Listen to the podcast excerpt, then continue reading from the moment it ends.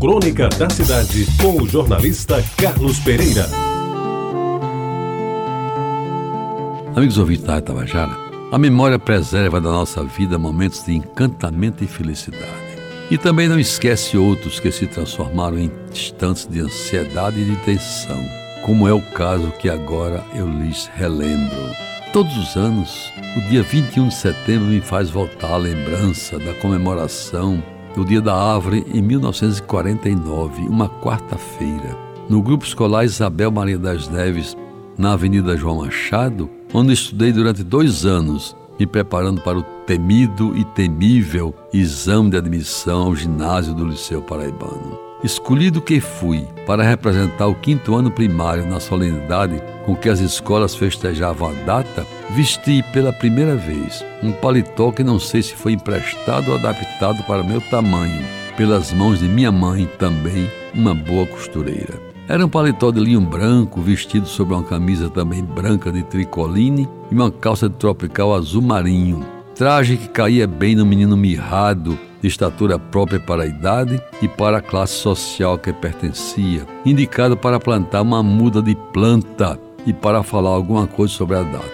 Na hora da solenidade, aí pelas quatro da tarde, um calorão de primavera, suando as bicas e nervosinho da Silva, fui chamado pela diretora do grupo, a saudosa professora da Luz Bonavides, e me pus a plantar a muda de cedro que me foi colocada nas mãos a cova já fora feita e meu trabalho era ajeitar a terra planta no meio do buraco e cobrir com terra vegetal, estrumo e deixá-la bem aprumada, que fiz com relativa tranquilidade, embora já meio tenso por causa do discurso que viria logo depois. Aí, meus amigos, saquei do bolso do paletó o texto que havia escrito e sei bem que falei da importância das árvores para a vida, da sombra e dos frutos que elas nos davam, das frondosas mangueiras que enfeitavam e ainda hoje enfeitam a Avenida João Machado e da responsabilidade das crianças e dos adolescentes em preservar o verde da cidade. Eu lembro que sapequei uma citação de Rui Barbosa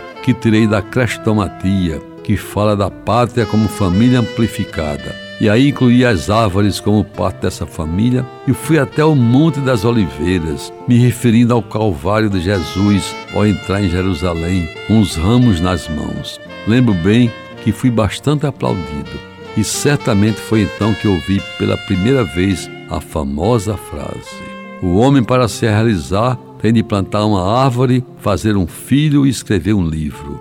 Amigos ouvintes, dois terços da tarefa eu já cumpri. A terceira parte ainda estou devendo. Quem sabe se nesses dias termino essa empreitada que começou naquele longínquo 21 de setembro de 1949. Pois bem, no começo do ano, ao passar pela João Machado, parei o carro diante do Grupo Escolar Isabel Maria das Neves, hoje Escola Estadual de Ensino Fundamental e Médio Isabel Maria das Neves, e fiquei a contemplar o velho cedro que na primavera de 49 finquei no jardim daquele grupo. Foi como se estivesse a me embevecer e, quem sabe, me despedir daquela árvore plantada há 69 anos. Naquele instante mágico, com seus grossos galhos apontando para o céu, mas ainda frondosa e bela, a desafiar o tempo tanto quanto eu e a aumentar o verde da avenida, já tão esverdeada pela folhagem de suas seculares mangueiras. Numa sexta-feira qualquer, do mês de março,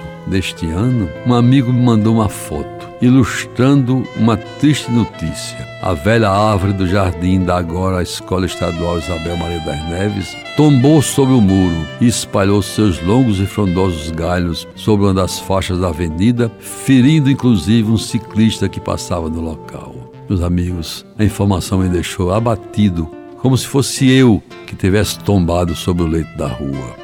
Na manhã do dia seguinte, no sábado, tive de fazer meio a contragosto um ato de coragem. Fui lá, ver de perto e quase chorei. Já haviam retirado os galhos bem verdes da avenida para fazer voltar o tráfego de veículos e do interior do jardim. Restaram a enorme raiz arrancada do chão por uma ventania mais forte e ao lado, já recortado o grosso e belíssimo tronco daquele maravilhoso cedro, mostrando toda a sua coloração variada e os seus nós, belíssimos nós. Foi então quando eu fiz como se fosse uma prece, uma declaração de amor àquela espécie vegetal que tinha muito da minha vida. Vai, cedro amigo, tu que me deste tanta sombra e tanta beleza a este lugar. Que o teu poderoso tronco não seja enterrado, muito menos cremado. Que algum artesão, artista ou marceneiro anônimo te transformes, de preferência em um ou dois bancos, da mais autêntica madeira de lei, bem trabalhados, e que em cima do teu corpo, agora transformado, tenham assento os jovens estudantes desta escola.